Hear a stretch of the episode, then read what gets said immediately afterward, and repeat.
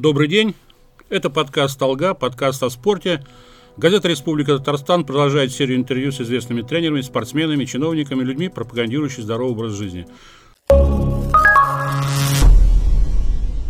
Сегодня у нас в гостях Константин Петрович Романов, начальник отдела лечебной физкультуры и спортивной медицины Центра спортивной подготовки Министерства спорта Республики Татарстан, доцент, кандидат медицинских наук.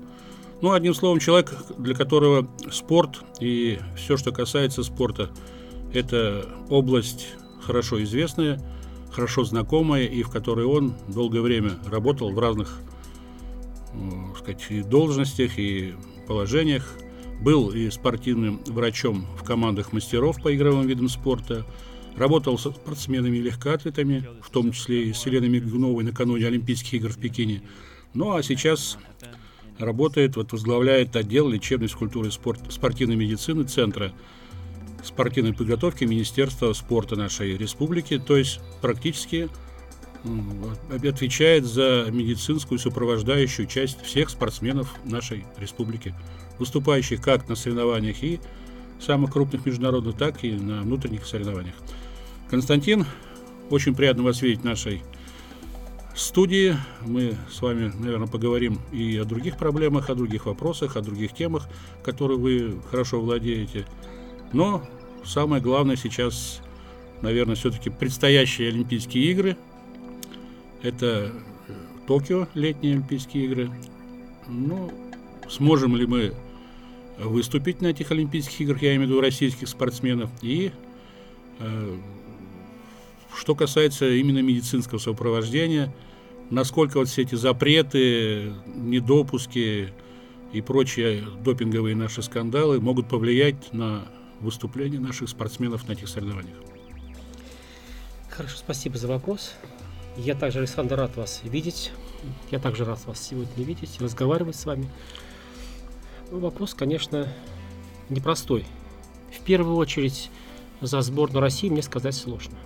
За сборную спортсменов, которые представят Республику Татарстан в сборных командах Российской Федерации, я могу сказать несколько слов, а именно, что спортсменов, к сожалению, мало. И причина их в том, что нет спортивного резерва.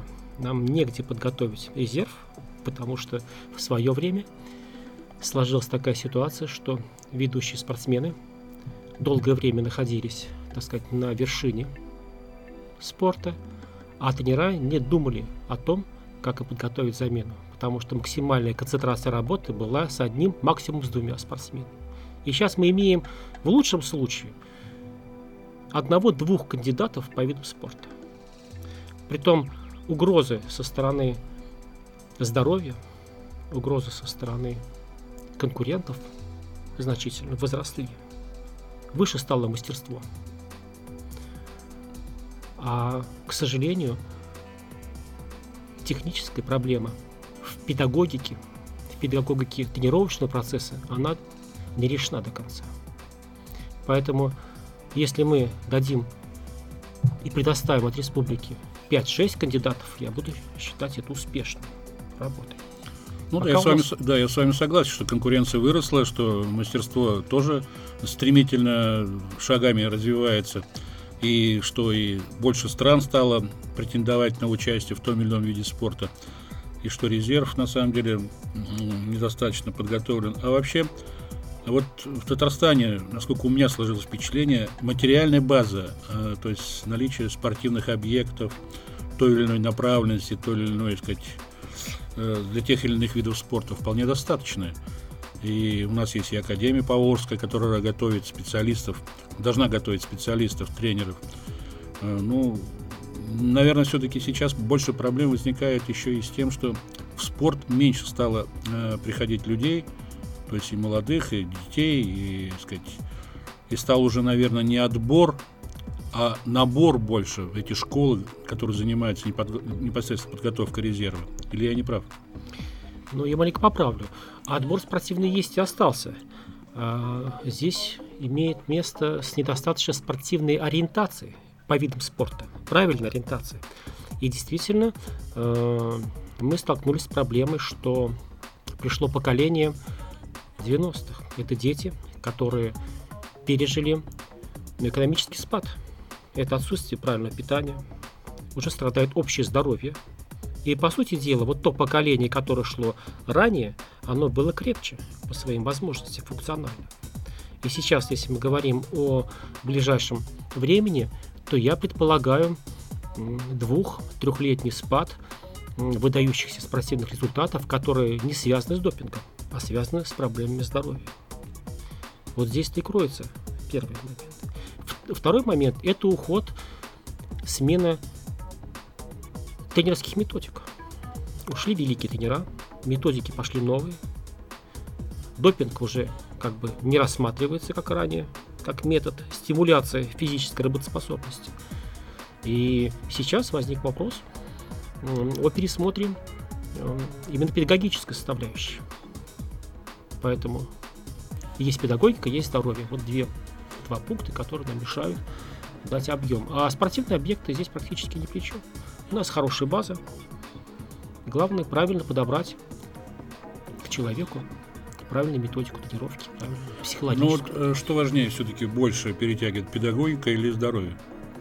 Ну, Это... я понимаю, что базовое, базово должно быть здоровье, но педагогика с позиции спортивной ориентации по виду спорта – это первостепенное значение. Но а фундамент – это в первую очередь здоровье, которое и одаренность, спортивная одаренность ваша. Ну вот если брать... Это чутье тренера.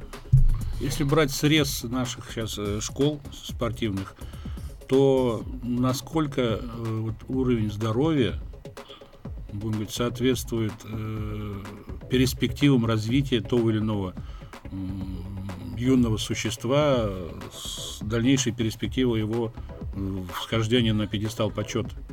То есть э, я имею в виду, э, вы уже сказали, что здоровье сейчас у нынешнего поколения, тех, кто приходит в школы, явно уступает тем, кто был в советские времена.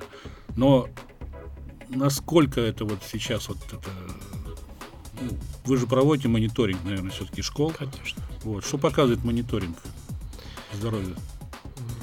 У нас есть э, сводные данные, особенно мы смотрим по видам спорта. Вот совсем недавно, вчера, я слушал доклад врачей, которые курируют футбол в Российской Федерации. Там четко сказано, что уровень здоровья значительно снизился в школах. Есть заболеваемость, общая заболеваемость снизилась. Снизились те самые проблемы со стороны средних, э, средних величин, средних, средних показателей. Это как и работа сердечно-сосудистой системы, это и функциональный резерв организма. Поэтому здесь первостепенная значимость, наверное, стоит в том, что надо работать с тем материалом, то есть изображение с теми спортсменами, кто у нас есть. Ну да, то есть у нас других, других же нет у нас. И кадров. не форсировать события. Сейчас стал вопрос о грамотной дозировании тренировочных нагрузок, соответственно, возрасту. Если раньше мы говорили, что спорт стал моложе, сейчас надо сделать паузу. Сейчас нужно именно ориентироваться на готовность организма именно к тем нагрузкам, что планирует тренер. Это совершенно другой подход в настоящее время, который нам трудно, нужно еще переосмыслить. Я думаю, что еще и правильное медицинское сопровождение занимающихся. Ведь э, нагрузки нагрузками и, и сказать, их дозирование правильно это одно, но и еще надо помогать организму молодому э, ту или иную минуту, там, после нагрузок, правильно выходить из этого состояния нагрузки, там, э, тот же витаминный комплекс какой-то, я не знаю, ну, без этого никуда не денешься. Да, совершенно верно, но я бы сказал, вопрос очень для меня больной, потому что спортсмен получает грамотное медицинское сопровождение с тренировочного этапа подготовки. Это значит, что он уже 7 лет работает по виду спорта в школе. Потому что до этого его ведет врач-педиатр. И врач-педиатр, к сожалению, у него два критерия – здоров, нездоров. Ну да, допущен, допускать, не, не допускать. Да. И вот здесь стоит вопрос о том, как грамотно, как грамотно надо подвести в период отсутствия должного медицинского наблюдения с разных спортивных врачей. Спортивных врачей, к сожалению, мало. Но официально по статистике Республики Татарстан у нас 25 ставок по, по Министерству здравоохранения. А работает в школах, а представляете, у нас свыше 70 школ работают врачи. Это спортивных школ Спортивных, да? детских спортивных школ, да. Работают врачи, так сказать, педиатры или врачи в случайных специальностях, называя, которые получили медицинское образование, медицинское образование да, но не имеют э, сертификата специалиста, что, к сожалению, сейчас запрещено делать. Сейчас надо обязательно подготовить врачей. Потребность, по скромным подсчетам, вот чтобы сейчас более-менее правильно наладить работу э, на этапе детских спортивных школ, как минимум, уже ну, вышло целое поколение спортсменов. Которые... И мы сейчас будем иметь эту яму функциональную, которая действительно, вы правильно сказали, заложена э, в когда тренер был без э, врача-поводыря, который мог бы реально оценить и подсказать правильность нагрузки, дать правильные витамины, как вы сказали. Да? Самое главное, я повторюсь, под, именно интенсивность тренировочного процесса контроля. Хотя на сегодняшний момент мы сталкиваемся с одной проблемой, которая э, не хотят даже слышать и видеть. Это IT-технологии, это новые современные компьютерные возможности, это фитнес-трекеры – это метод дистанционного контроля, когда врач может, один врач может вести несколько видов спорта, находясь в врачебном кабинете. А причина отсутствия в республике специализированного медицинского центра спорта. Он просто отсутствует. Ну а вопрос этот стоит, я насколько знаю, давно о его создании. Или а, все связано здесь с, с финансированием? Это связано. Проекта? Здесь две причины. Финансовая причина, несомненно.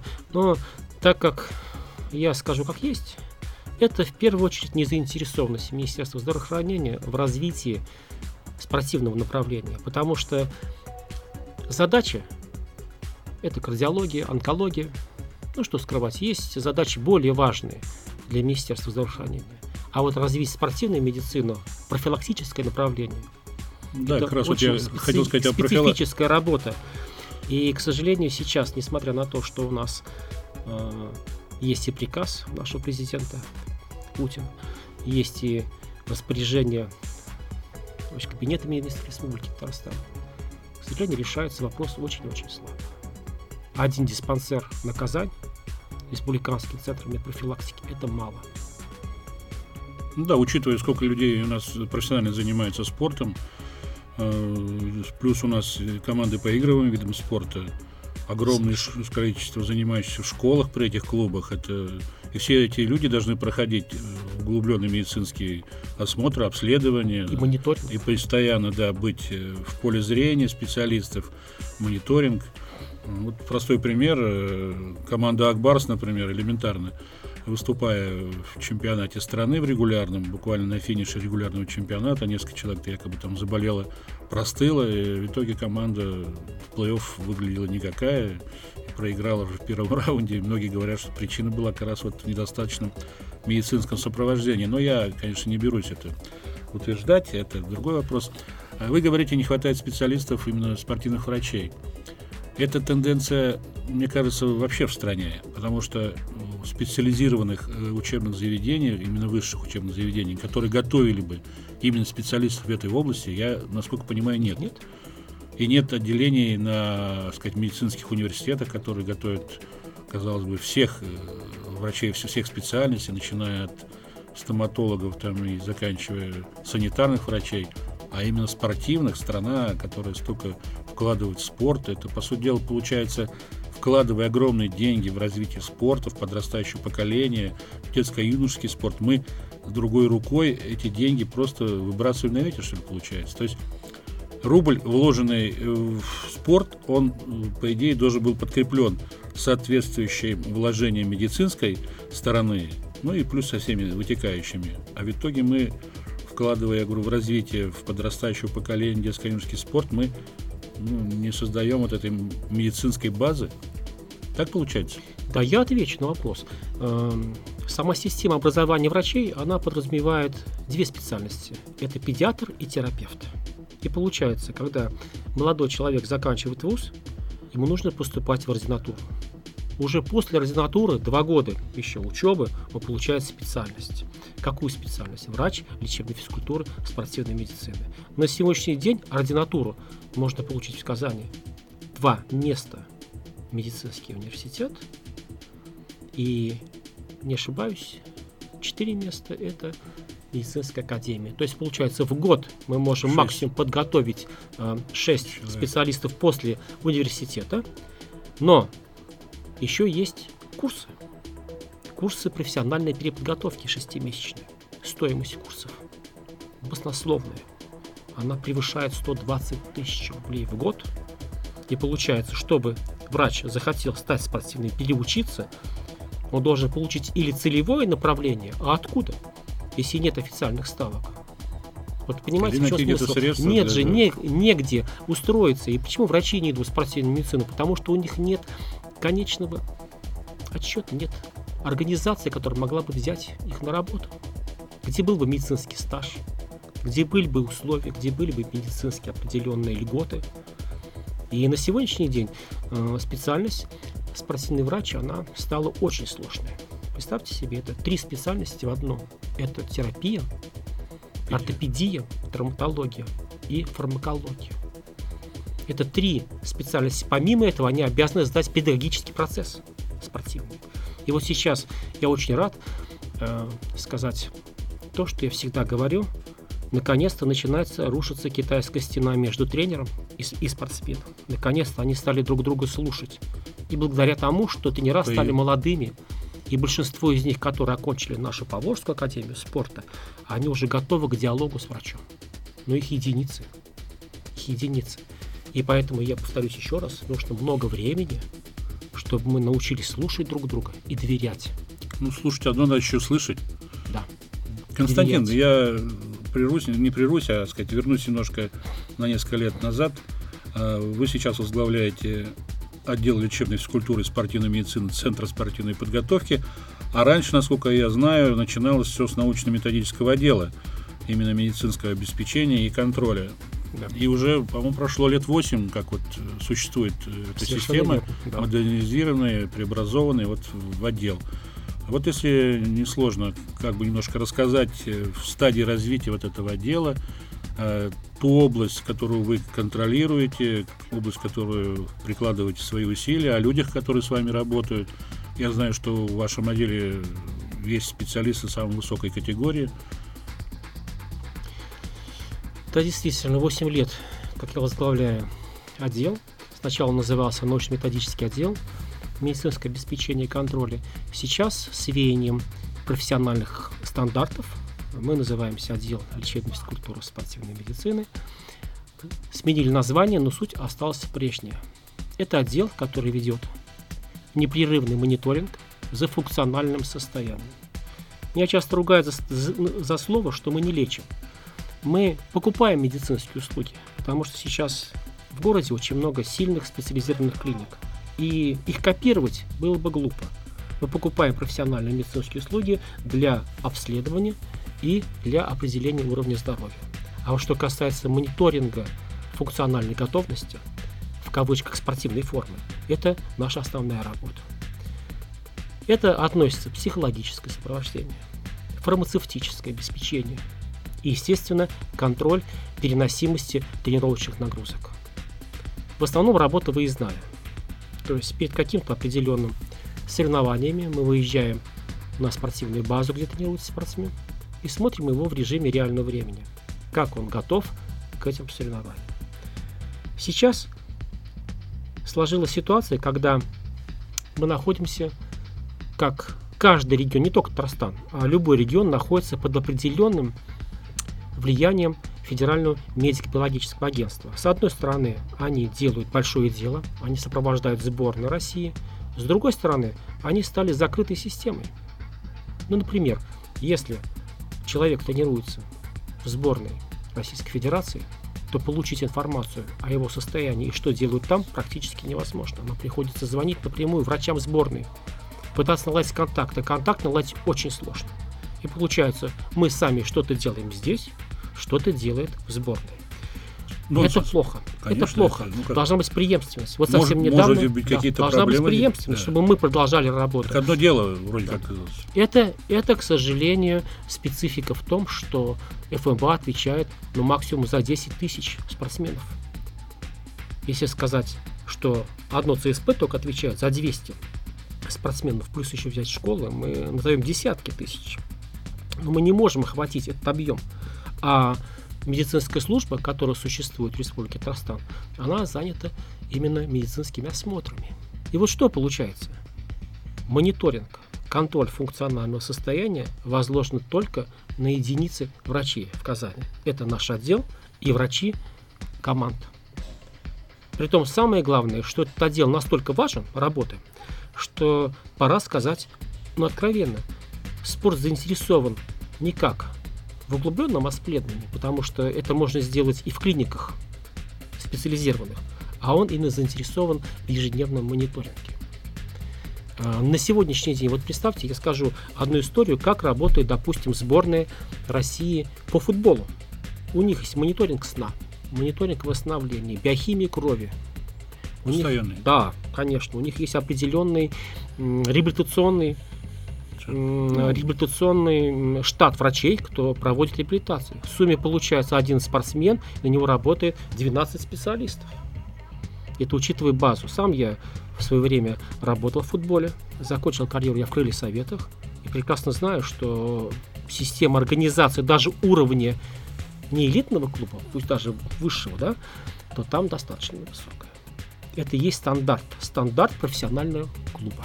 Вот если мы бы смогли бы тот стандарт перенести его на легкую атлетику, на плавание, на лыжные гонки хотя бы, да? Да хотя бы, да. И мы получили бы здесь, и вы мне сказали, именно своевременное подведение спортсмена к старту, к соревнованию. Так это и подведение, и выведение, и да. полный его контроль в течение именно круглого к года. Точки, занятий. Именно к точке, так называемые контрольные точки, да, чтобы он показал результат в нужное время, в нужном месте. Вот это сейчас самое основное. Притом методики есть. Методики контроля есть. Как подвести методики есть. Осталось только материально-техническое. Ну да, реализовать все это на деле. Но это опять сопряжено с определенными большими финансовыми вложениями. Да. Но, с другой стороны, многие, не многие, а есть тренеры, которые в погоне за результатами э, своих подопечных просто бросают на произвол судьбы, я имею в виду э, ну, теми же запрещенными препаратами, там, не то что колют, но дают им, как во время тренировочного процесса, накануне соревнований, отсюда возникают проблемы и с допинг-контролем, и со всем э, другими вытекающими отсюда моментами. Но я бы не хотел эту тему сейчас поднимать именно с этой точки зрения, а вот э, хотел поговорить бы о терапевтических исключениях. То есть все больше и больше в репортажах по телевидению, в прессе встречается этот термин терапевтические исключения, и что многие спортсмены, которые выступают, особенно в таких видах спорта, как лыжи, э, легкая атлетика, существует якобы ну, большое количество спортсменов, которым по тем или иным показаниям, ну, вроде как не рекомендовано даже заниматься спортом. Но они занимаются и занимаются потому, что у них есть эти вот разрешения к приему препаратов, которые, ну, может, не, со, не совсем всегда как-то ассоциируются правильно со спортом. Или я не прав? Или, может, по-другому как-то нужно было? Я, пожалуй, скажу так, Александр. Мы сейчас с вами говорим о каком времени? Если мы с вами говорим о прошлом, то тогда, соответственно, в прошлом действительно стояла лазейка. Это назначение препаратов с помощью так называемого псевдодиагнозов, которые помогли бы поднять физическую работоспособность в области общей выносливости. Если же мы говорим сейчас и в будущем, то лазеечка потихонечку нужно закрывается. Чтобы получить разрешение на тот или иной препарат, необходимо не только стационарное наблюдение, но и время, сроки. То есть представьте себе, если раньше можно было сразу назначить препарат и не говорить о том, что я болен 10 лет, то сейчас, чтобы получить разрешение, необходима история болезни, с какого возраста и как. И вот встает этический вопрос. Если есть болезнь, стоит ли дальше заниматься, заниматься видом спорта, где требуется первое назначение специальных средств, для того, чтобы он не умер. Для того, чтобы он сохранил свое здоровье. Где же та грань разумия? Поэтому я полностью согласен к тому, что если в ближайшее время мы закроем тему терапевтического значения, оно будет касаться только одного. Если спортсмен действующий заболел, остро, уже остро заболел и нуждается в лечении, потому что все они находятся на мониторе диагноз. И сейчас все рассматривают, действительно, мировое сообщество рассматривает терапевтическое назначение запрещенных препаратов только с позиции именно этически оправданные. Это лечение острых заболеваний, например, а, там операции, например, какие-то приступы сердечные, может быть, какое-то лечение стационарное или введение э, препаратов, которые нуждаются по стандарту лечения. Но вот то, что вы подразумевали, я думаю, рано или поздно это закроется тема. Ну вот, э, это было бы справедливо. Это было бы справедливо по отношению к другим спортсменам. В частности, там бронхиальная астма и, в частности, ряд заболеваний, связанных с с эндокринной системой. Я согласен, но э, я даже думаю, что не, не, не то, что не все, а многие э, препараты, которые прописываются вот как раз в этих случаях, они, наверное, все-таки не могут влиять на уровень подготовки спортсмена там, к тому или иному старту. Может быть, они, скорее всего, способствуют более быстрому восстановлению сил после нагрузок. Или я, сказать... Ну, это другая тема. Э, терапевтические препараты, которые являются необходимыми для поддержания здоровья, они нужны пожизненным показаниям. А вот то, что вы назвали восстановление, этой группы препаратов э, нет. Потому что у тех первой группы, те препараты, которые для поддержания здоровья, они существенно влияют на общую выносливость. Чтобы мы с вами не говорили, именно категория общей выносливости сейчас стоит. А вот восстановление Восстановление – это вопрос уже конкретно допинга. Восстановление правильное строится на трех основных принципах. Первый – это правильное рациональное питание. Второй принцип – это планирование тренировочных нагрузок. И третий принцип – это определенная крепость организма, это его резерв физиологический. Вот это подобрать правильно все биологически активные добавки, которые сейчас просто бессмысленны, Эм, они... Давайте вспомним Эрика Хадеева, нашего профессора. Да, уникальный, кстати, спортсмен да. был. Он не принимал никаких, он сам мне говорил, это мой учитель, он говорил, я никогда не принимал никаких препаратов. Ну, тогда их, наверное, просто не было. Я могу вам назвать и хоккеистов из Акбарса, с кем я проходил раньше, работал. То же самое, были изначально здоровые люди, крепкие. И то, что допинг может сейчас как-то вернуться, я сомневаюсь. Сейчас восстановление идет только физиологическим путем. Ну вот э, неумение, что ли, я даже сложно мне сказать. Наверное, медицинская неграмотность наших многих спортсменов послужила основанием для того, что их э, не допускали к соревнованиям и занесли в список э, спортсменов, которым было запрещено выступать на соревнованиях. Я имею в виду разгильдяйство и вот это, ну, медицинская неграмотность. Тоже, даже, например, простой визит к врачу э, с простудным заболеванием или еще с чем-то там, ну, вполне бытовым, с которым сталкивается любой человек в своей жизни.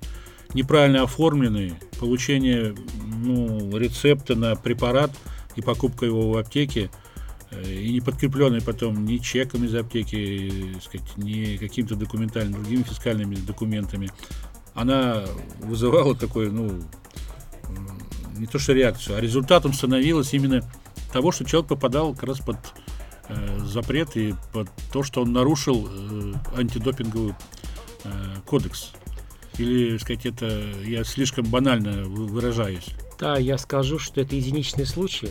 И в некоторых случаях это байка. Дело в том, что э, да, есть случаи единичные по глупости.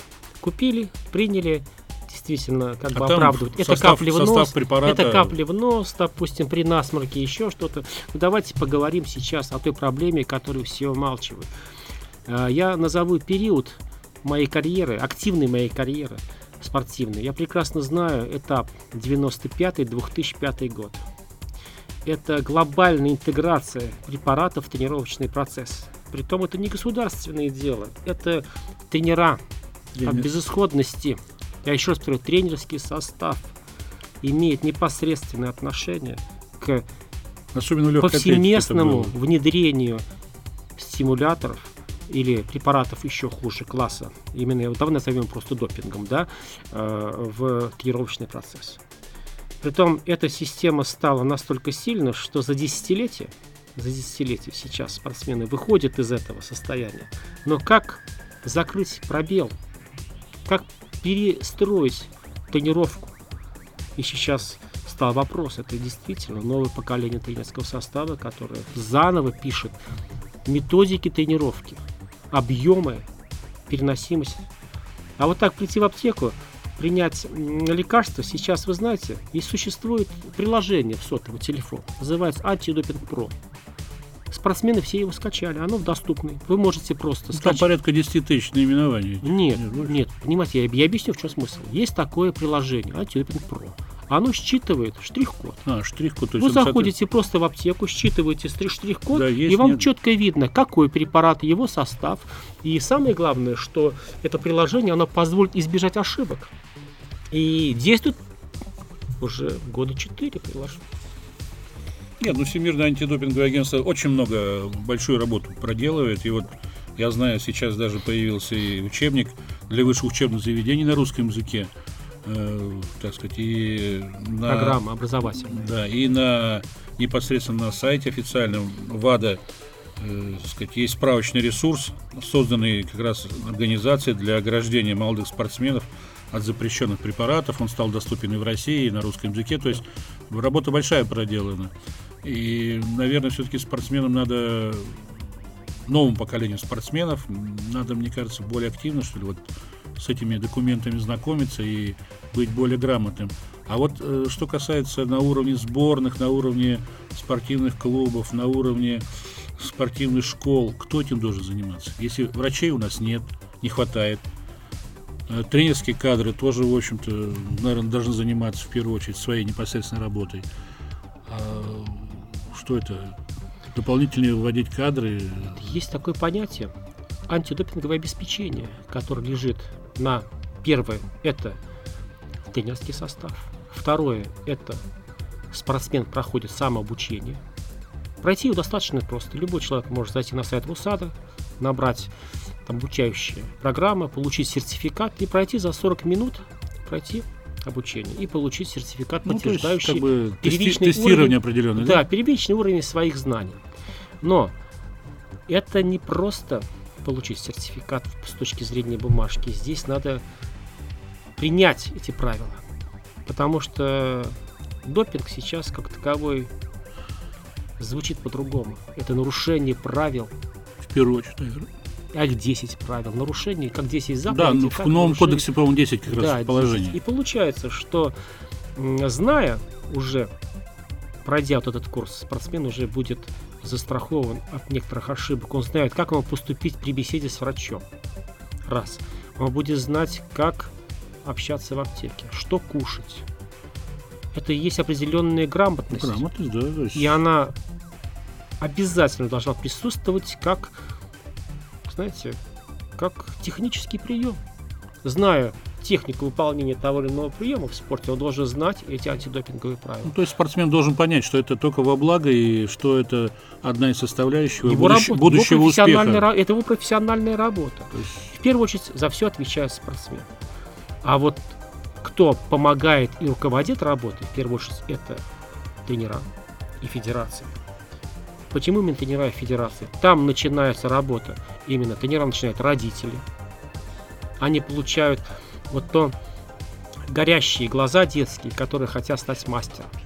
И вот именно дать им критерии чистой игры, приучить их правильно мыслить, да, правильно подходить, что есть понятие честная игра. Вот это надо закладывать в раннем детском возрасте, чтобы потом не было стыдно за ошибки. Притом э, иллюзия, что где-то допинг может помочь. Он поможет раз, а какие последствия будут на всю жизнь не говоря уже о генетической вмешательстве, переливании крови и изменении непосредственно ну, структуры тела. Это катастрофические последствия для будущих, притом для детей этого спортсмена. Константин, вы сказали как раз о, о федерации по видам спорта. Я вообще считаю, что э, спорт, э, спортом, его продвижением, его развитием на региональном уровне, на уровне страны какой-то как раз должны заниматься федерации по видам спорта.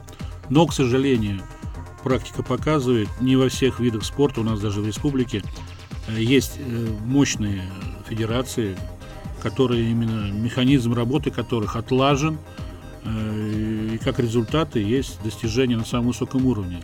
Ну, вот я по пальцам пересчитаю, там, Федерация хоккея, шайбы, Федерация футбола, Лыжный Федерация гон, лыжной гонок, биатлона, которая мощный рывок совершила буквально вот за последние годы. А, Федерация волейбола, где тоже и достижения, если строится работа. А, ну, сейчас плавание как-то немножко там. А что нужно сделать, чтобы федерации стали еще больше и активнее работать вот, э, по видам спорта?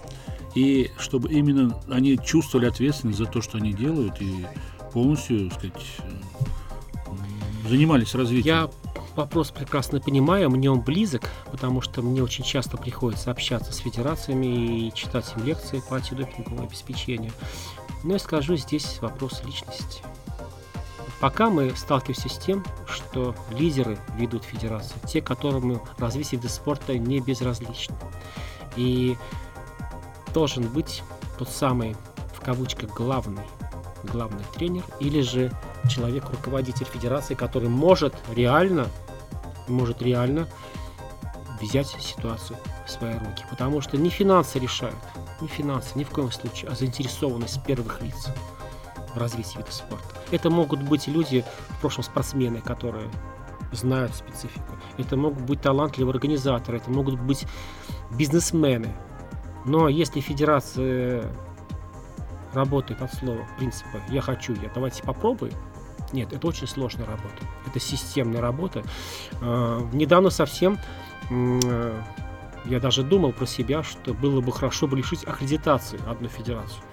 У меня сложилось такое Нет, ну аккредитацию же министерство дает спорта. Да, вот у меня, к сожалению, однажды был такой случай, который, может быть, и он так не запал в душу, что федерация должна быть одной единой командой. А когда получается несколько мнений, несколько позиций федерации, то пострадал вид спорта, пострадало выступление. И, как говорится, из-за конфликта двух специалистов... Я могу предположить, что это фигурное катание. Синхронное. Синхронное. Синхронное. Да, ну это фигурное катание, федерация.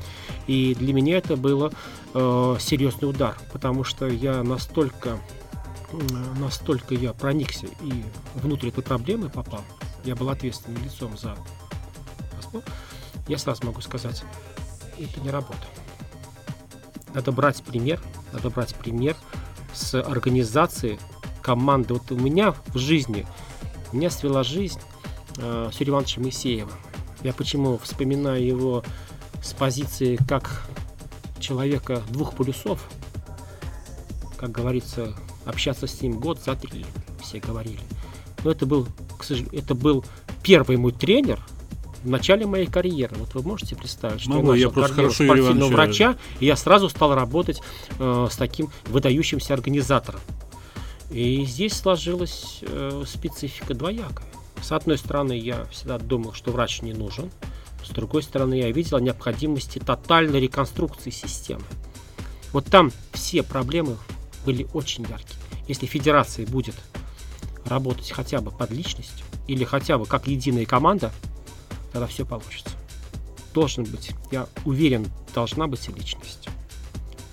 Ну, раз э, вы затронули э, хоккей и, так сказать, вспомнили такого великого хоккейного тренера, как Юрий Иванович Моисеева, а вот мне бы хотелось услышать, э, как вы работали с ним, сам процесс общения, насколько все это удачно сопровождалось. Я знаю, что он был, ну, не деспотом, но его слово было последним в любой полемике, хотя он всегда слышал, слушал, делал выводы, но старался всегда все-таки поступать так, как считал нужным, потому что всегда нес ответственность за результат.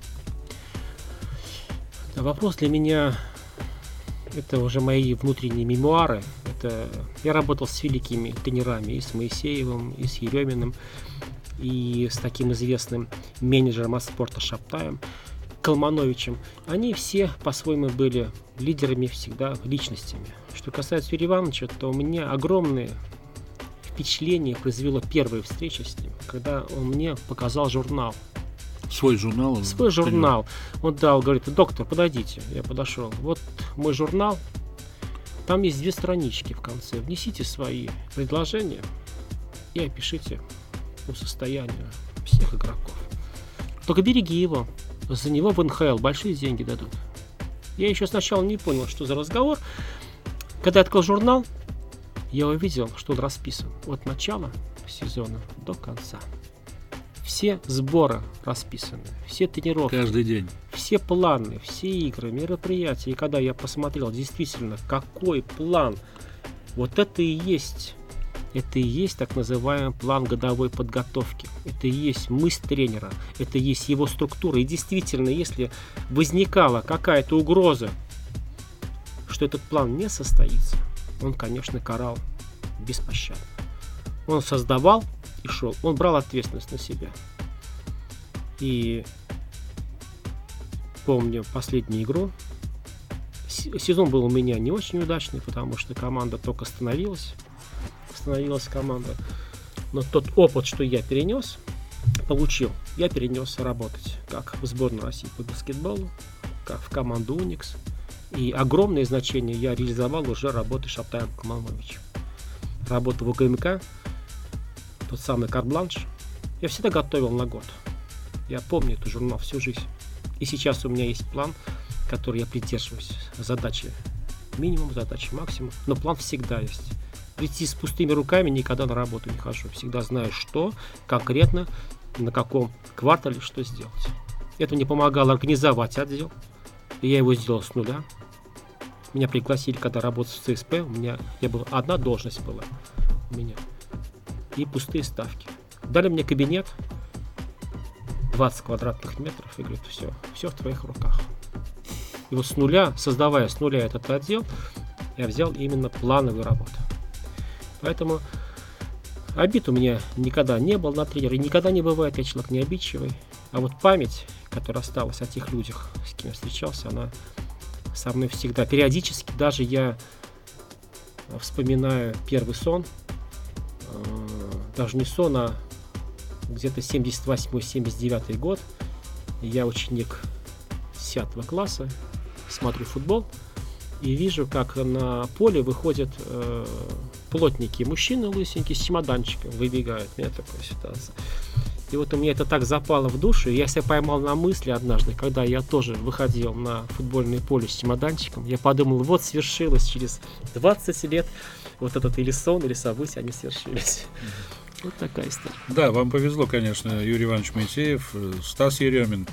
А вы со Стасом ведь работали и в сборной, и в Я работал и в Униксе, и в сборной. Да. Ну, когда он был в Униксе, а потом возглавил сборную, да. Ну, на да. чемпионат мира, по-моему, в Канаду, в э, Америке. Да, ну нет, дело в том, что я работал с ним именно отборочный прошел этап mm-hmm. весь. А потом меня Чернов перебросил э, на УГМК. Ну вот если, сказать, можно вернуться к тем временам, вспомните, вот как работалось с Сереминым, потому что это тоже очень неординарный, э, неординарная личность в баскетболе. И как игрок был, сказать, запоминающийся, и как тренер очень много сделал.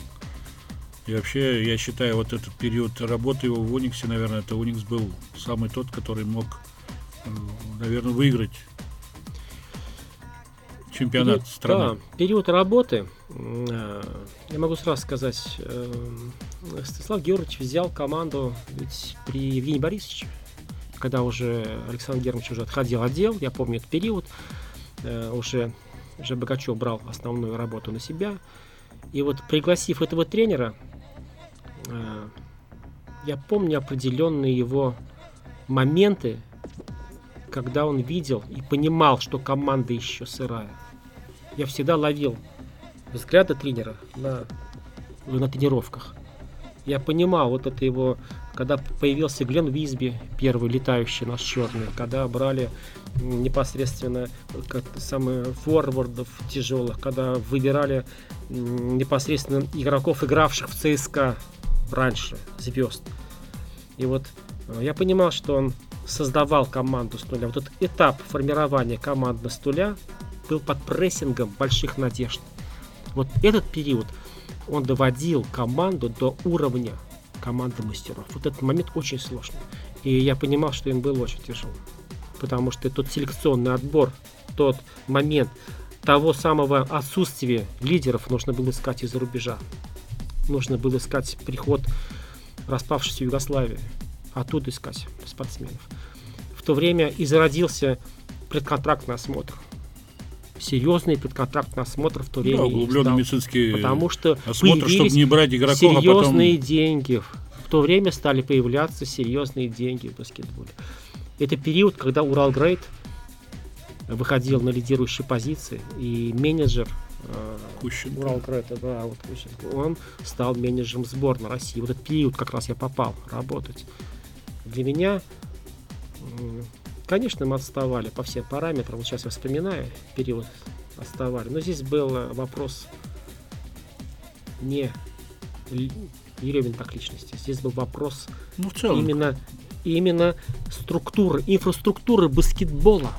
Ну, вообще в целом в стране и плюс в да, самом клубе это, была, тоже это был период как раз такой инфраструктуры Становление происходило. Становление. И я думаю, его фамилия золотыми буквами вписана в том, что он дал большой именно тот самый стандарт. Он заложил стандарт подхода, да, отбора. Свой, современно мыслящий человек был. Да. он... ну, посмотрите, Женя Пашутин потом э, как тоже взял на себя, и, с одной стороны, и абсолютный доброй души человек, а другой э, очень, э, очень технически требовательный человек. Ну а вот женская команда у УГНК это все-таки вообще, я считаю, уникальный тоже проект. Это проект шикарный. Вот мужч, я мужчина, врач, да. работает в женской команде. Это, ну я понимаю, что врач это не, не имеет пола, то есть мужчина, женщина, какая разница. УГМК это проект в первую очередь финансовый. Большой финансовый проект. Это Уральский горно-металлургический комбинат с большими финансовыми возможностями конечно, работа Шаптай Коломановича как менеджера сделала то, что было поставлено задачей. Мне сразу сказали, чемпион, э, чемпионство в России да, и. Евролига. Вопрос стоял о Евролиге. Вернуть женский баскетбол к жизни на европейской арене. И вот здесь э, я увидел европейский подход. Я увидел впервые европейскую организацию появился и психолог. Всего процесса. Всегда стоял задача, что нужно, что нужно. И после работы, я повторюсь сразу, я никого не хочу обидеть, после работы по структуре Евгения Борисовича я получил карт-бланш. Карт-бланш получил доверие и требовательность. У меня был карт-бланш. И когда я вернулся в Казань с песнем чемпиона, он подарил нам такие подарки сделал. Я до сих пор его храню как реликвию, потому что это огромная заслуга всей команды. Приглашение тренера, с одной стороны, понимающий баскетбол, но не диктатор. Потому что рядом находился психолог, рядом находились ведущие игроки. Это Гриффит, это Делиша Милтон, это Архипова, будущая супруга Шалман, Калмановича. И взять, к примеру, как мы, я вспоминаю, как мы выиграли э, именно победный матч. Э, у нас же счет состоялся 2-94, по-моему, там была разница. Эм, я сейчас могу просто ошибиться, но тут мяч, один мяч. Э, когда французская команда держала, ну, держала у ГМК, разыгрывающая не могла вывести мяч. И тогда мяч взяла Владимир Баранова. Просто Елена Баранова, ну, нападающая, ну, взяла, говорит, дай мне. Я четко слышал ее женский, вот это, знаете, посыл, дай мне. Взяла мяч и разыграла композицию на три человека. Я помню Баранова, Архипова и Шикова. Да. Вот они разыграли. Они разыграли четко, и это был мяч забитый, потому что они не были готовы, что Лена Баранова будет выводить мяч в игру вместо разыгрывающего. Это была абсолютная смена на поле. Это была женщинам работать, с одной стороны, легче, потому что они более, более организованные. Ну более, да, и слышат, наверное, и понимают. Более и организованные, да. более организованные, как бы это, наверное, менталитет женский, что они собираются. И с другой стороны, они Капризные. злопамятные. С ними надо аккуратнее. Со всеми надо ласк... нет, э, ласково по, быть. Да, да, по-мужски, если по-мужски поговорить, там так не пройдет. Там это готовить себе психологическую базу, знать, что сказать, особенно в периоды, когда идет вопрос о больших физических нагрузках. Вот для меня психолог впервые я увидел, как работает в команде э, психолог из Израиля. Он, именно он организовывал подвод психологического состояния к плей-офф. Нет, ну область э, как раз очень такая важная. Ведь создать, не создать, а подвести именно психологию победителя э, своим подопечным. Команда это, особенно. Да, это очень важно. Когда ты выходишь на площадку, пусть даже функционально готов на все 5 с плюсом, но если у тебя нет этой психологии победителя, если у тебя нет уверенности в том, что ты добьешься того, к чему стремишься, это зачастую бывает как раз минус. Э, вопрос такой, Константин, вот э, работали с Акбарсом, работали с УГМК, со сборной России, с Униксом. А была какая-то, может, мечта в жизни, или, может, еще до сих пор она где-то существует? С кем бы хотелось поработать вот в этой области, на этой ниве? Ну, если сказать, э, за 30 лет моей именно карьера, 30 лет моей карьеры, она как минимум сейчас 30 лет. Я работал не только с командами спорта, а с такими, как легкая атлетика, бодибилдинг, например, да, футбол. И вы знаете, э, я сейчас реализовал свою мечту, я стал научным работником. Я сейчас активно работаю на кафедре физической культуры и спорта в КАИ. Я веду научную работу на кафедре функциональной диагностики. Я сейчас достаточно часто у меня это публикуюсь.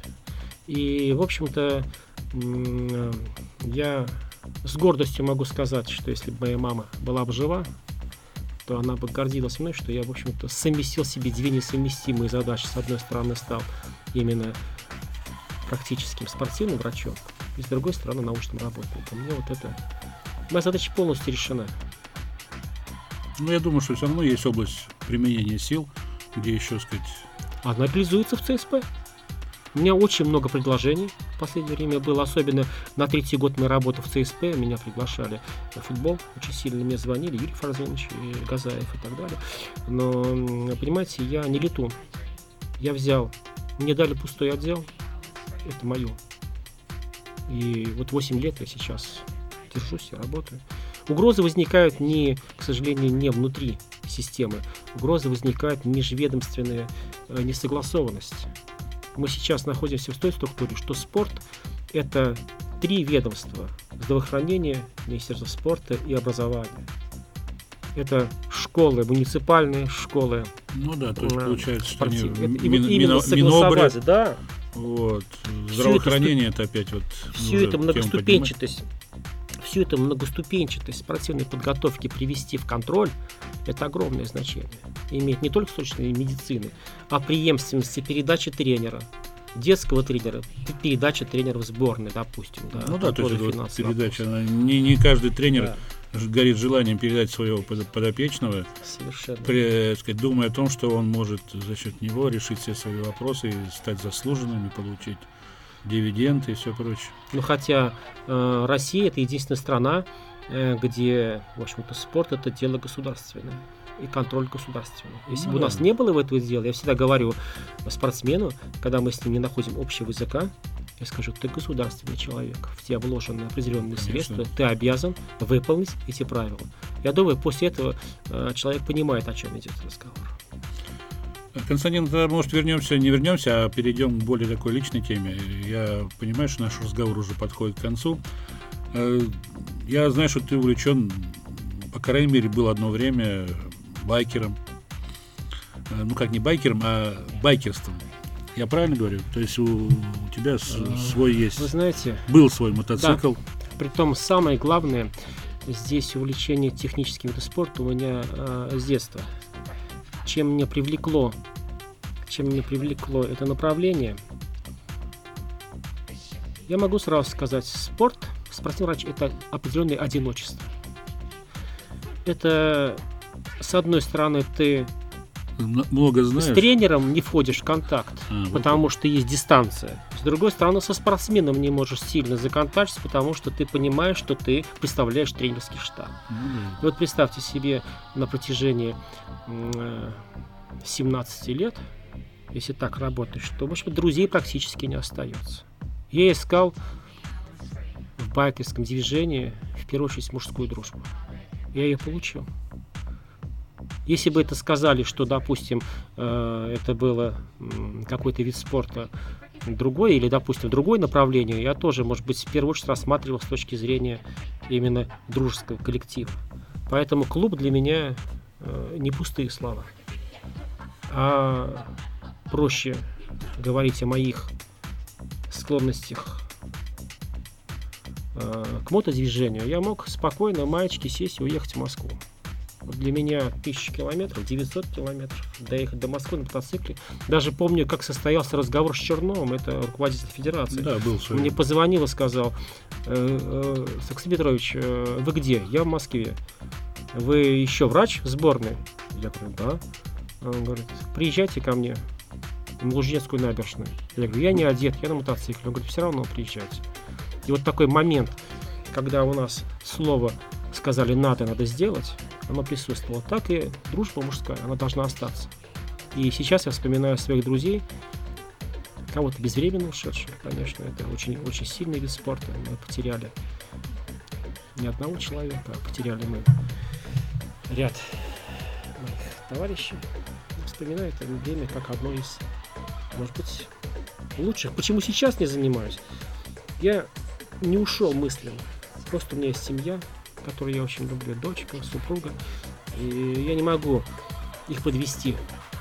Я не могу их оставить одних, не могу их подвести. Вот моя ответственность перед ними, она у меня убрала мотоцикл из жизни.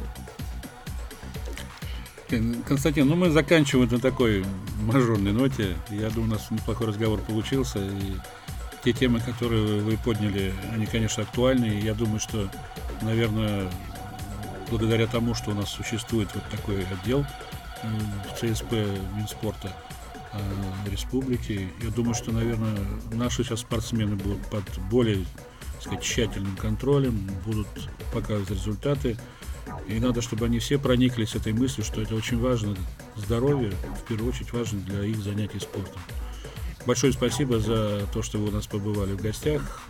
Вам удачи и чтобы ваши так сказать, труды приносили победу на самых больших соревнованиях. Спасибо, Это был подкаст «Алга», подкаст о спорте, его ведущий, редактор отдела спорта газеты «Республика Татарстан» Александр Медведев. Сегодня у нас в гостях был врач, э, специалист э, экстра-класса в своей области Константин Романов. Слушайте нас на сайте rtonline.ru в рубрике «Подкасты», в приложении «Подкасты» соцсети «Контакт», ВКонтакте, а также на iTunes в разделе «Спорт и отдых». Пишите нам, шлите отзывы, ставьте как можно больше звездочек. До свидания, до новых встреч.